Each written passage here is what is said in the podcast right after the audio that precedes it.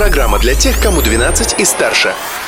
Колесо истории на «Спутник FM. Всем большой солнечный праздничный привет! Сегодня 11 октября. Это Международный день девочек, Всемирный день борьбы с ожирением и День работника сельского хозяйства и перерабатывающей промышленности в России. Но для нас, жителей Башкортостана, главный праздник сегодня иной. Праздник дня! В этот день, 11 октября 1990 года, Верховным Советом Республики была провозглашена Декларация о государственном суверенитете Башкирской Советской Социалистической Республики. С тех пор 11 октября отмечается День Республики. Сегодня Башкортостан – один из крупнейших регионов России, где проживают представители 160 наций и народностей. Также регион является одним из ведущих индустриальных и сельскохозяйственных субъектов Российской Федерации. Ведь наша республика – один из основных нефтедобывающих регионов страны, центр химической промышленности и машиностроения. За прошедшие 30 лет Башкортостан внес неоценимый вклад в культуру, науку, экономику и промышленность России, а также сыграл исключительную роль в укреплении российской государственности. С праздником, земляки! И даже с двойным! Пандемия внесла свои коррективы, и сегодня мы отметим еще и день рождения Уфы, перенесенный с 12 июня. О любви к родному городу не раз рассказывал и наш знаменитый земляк Юрий Шевчук.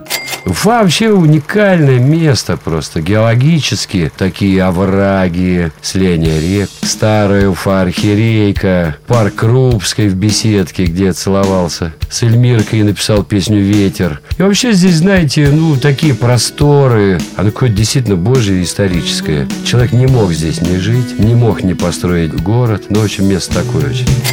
Сегодня Юрий Шевчук лично поздравит столицу и ее жителей с Днем города и республики. Праздничный концерт, хедлайнером которого станет группа ДДТ, начнется в Уфимском амфитеатре в 18.00.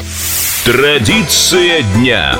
А на Руси 11 октября было принято бездельничать. Да-да, наши предки называли этот день Харитоновым. И в этот день нужно было сидеть дома, не ходить в гости и даже по возможности не выходить во двор, чтобы злые люди не сглазили. Домашними делами заниматься тоже не следовало. Выметать ссор из избы считалось в этот день плохой приметой.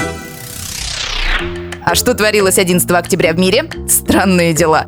В 1774 году в этот день в Дании была выпущена книга под названием «Полное руководство по садоводству». В ней было опубликовано следующее предостережение. Плоды помидора крайне вредны, так как сводят с ума тех, кто их поедает. Но уже в 1811 году в ботаническом словаре появилось опровержение. Хотя томат и считается ядовитым растением, но в Италии его едят с перцем, чесноком и маслом, а в Португалии уже делают из него соусы, отличающиеся крайне приятным кисловатым вкусом.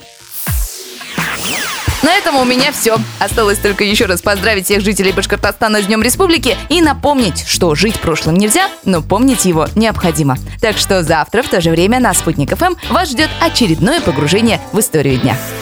Колесо истории на «Спутник FM.